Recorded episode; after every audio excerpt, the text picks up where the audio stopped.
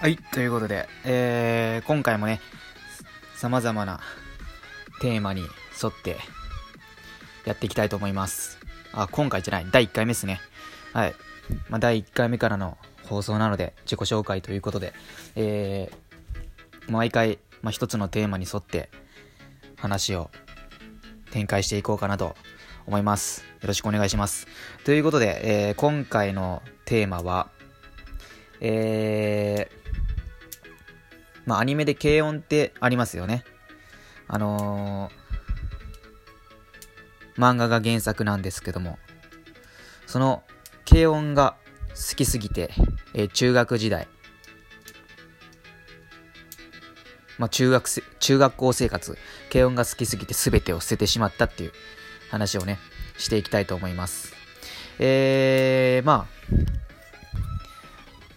今日、今この時間、この時間じゃないですね。あの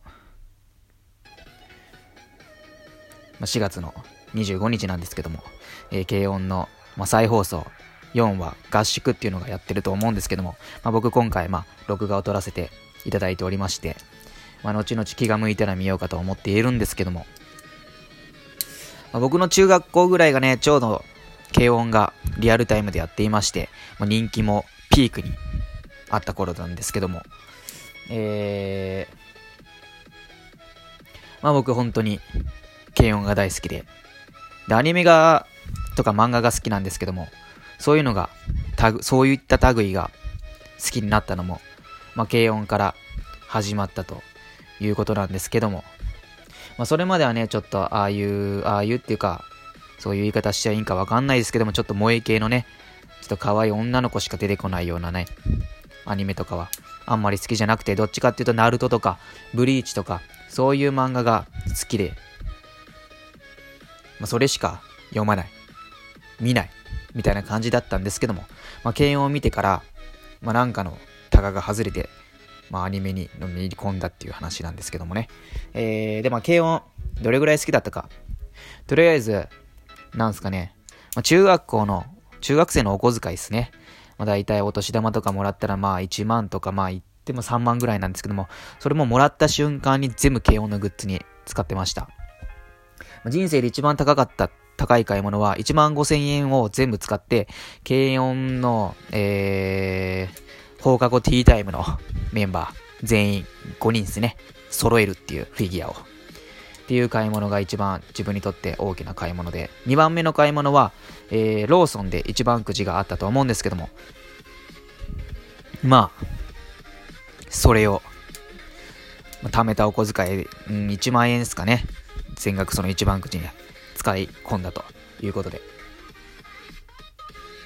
まあ、あとは、まあ、中学校じゃないですけど、高校の時ですかね。あの、ちょうど映画があったと思うんですけども、軽音の、あの、舞台がロンドンということで、えー、それの、まあ、映画もまあ、見に行ったんですけど、ブルーレイディスク、8000円ぐらいするんですかね、あれ。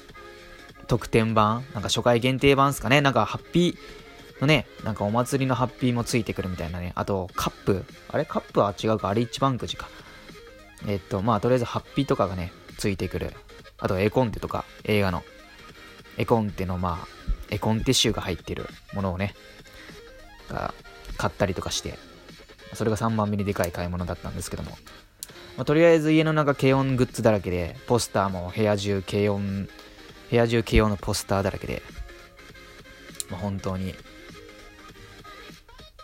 部屋中オタク、板部屋っていうんですか？オタク部屋っすね。本当に。今振り返ってやばい部屋だったと。あのー、そうっすね。まあ人様には見せれないっすよね。本当に自分の部屋。見せれなかったですね、自分の部屋は本当に。だからまあ毎回友達とかね、まあなんか人呼ぶときはもう本当に全部片付けて、毎回なんか片付けたりとか、なんかもう布かけて見えなくしたりとかね、そういうのをしてごまかしてたりしてんだですけども、まあ、まあ限界を訪れるわけでバレたりとかするわけですけども。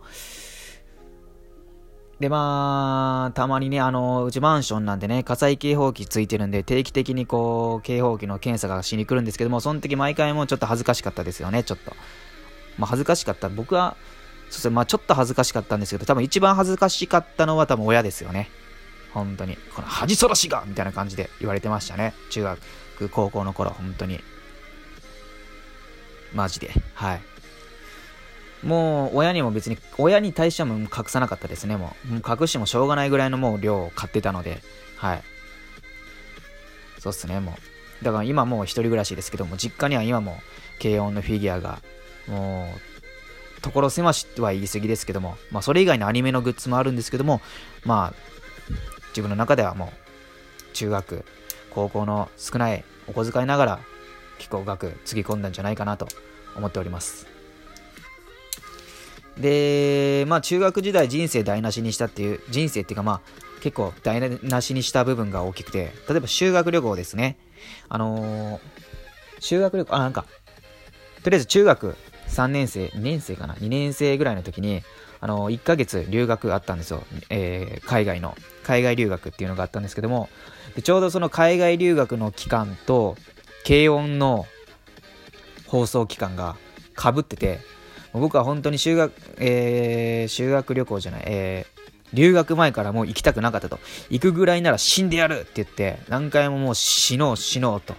頑張ったんですけど、まあ死にきれなかった、死にきれなかったと。でまあ死にきれなかったんで、もう当日飛行機の日、風邪ひいたら大丈夫だろうみたいな感じで、もう風邪ひけ、風邪ひけみたいな感じで、その時、まあ時期、えー、ね。まあ、風邪ひこう、風邪ひこうと思って、布団かけずに寝たりとか、も扇風機ガンガンにつけたりして寝たりとかしてたんですけど、ちょうど季節夏だったんで、まあ、ただちょうどいい温度っていう。ただちょうどいい、心地のいい、寝やすい温度みたいな感じで、まあ、全然もう次の日、超快眠で目が覚めましたね。はい。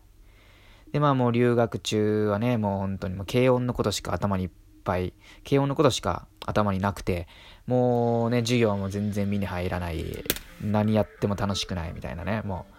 う。でもね、その寂しさを埋めるためにね、ちょっと僕が留学中は慶応の2期やってたんで、もう1期をね、ひたすら見返すっていう。ね。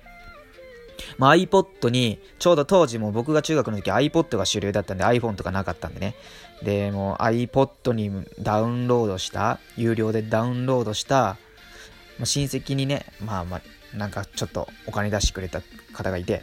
ちょっとそれでダウンロードしてもらって、そのダウンロードしてもらった慶応のね、一期をもうずっとひたすらも見て、寂しさを紛らわせてたっていうのがあるんですけども、ふとある時ね、なんか、そうですね、まあ、そんな感じでも、でも、学校行く時も、海外で留学、まあ、留学先の学校行く時も、もう、なんか、電車の中でも軽音の音楽聴いて、もうちょっと涙ほろって流して、ああ、リアルタイムで見れねえんだ、みたいな、早く日本に帰りてみたいな、録画溜まってるわ、みたいなね、もう毎回録画してもらってたんで、親に。はい。帰りてっつって涙ちょちょぎれんばかりも毎日泣いて留学先でホームステイなんですけどもホームステイ先で夜も軽音のね放送日の時にねもうなったらもう泣くんすよ。僕はもう布団の中で今日軽音みたいなうわもうこの時間あとあと1分で軽音始まる。始まった。でも見れないみたいな感じで泣いたりしてね。まあそういう人生を送ってた。そういうね留学人生を送って結局はもう留学先どうだったかな。まあ中学のねクラス中学のまあクラスというかまあ、同じ学年にね、軽音好きな奴らがいたんで、そいつらと固まってね、ひたすらもう1ヶ月間、留学1ヶ月間だったんですけども、1ヶ月間ひたすらもう、軽音トークだったり、えー、大富豪やってましたね。はい。で、他の人はね、軽音とか別に興味ない人たちはもうね、その留学先のね、まあ、観光地だかね、まあ、ニュージーランドなんですけども、まあ、ニュージーランドってやっぱラグビーとか有名じゃないですか。だからもうラグビー見に行ったりとかして結構ね、思い出作りに勤しんでたんですけど、僕のね、軽音好きグループはね、ひたすらね、あのー、ショッピングモールのフードコートで大富豪して終わるっていう。っていう、まあ、留学の過ごし方をして。で、まあ、なんですかね、英語も身につかないし、ね、まあ、ただ、身についたのは大富豪だけって大富豪の勝つ方法みたいなね、もうそういうのをもう、まあ編み出したわけじゃないんですけど、まあ誰でも思いつくことなんですけども、とりあえずまあ、必勝、必勝法ではですね、ちょっと勝率が上がる方法みたいな感じのね、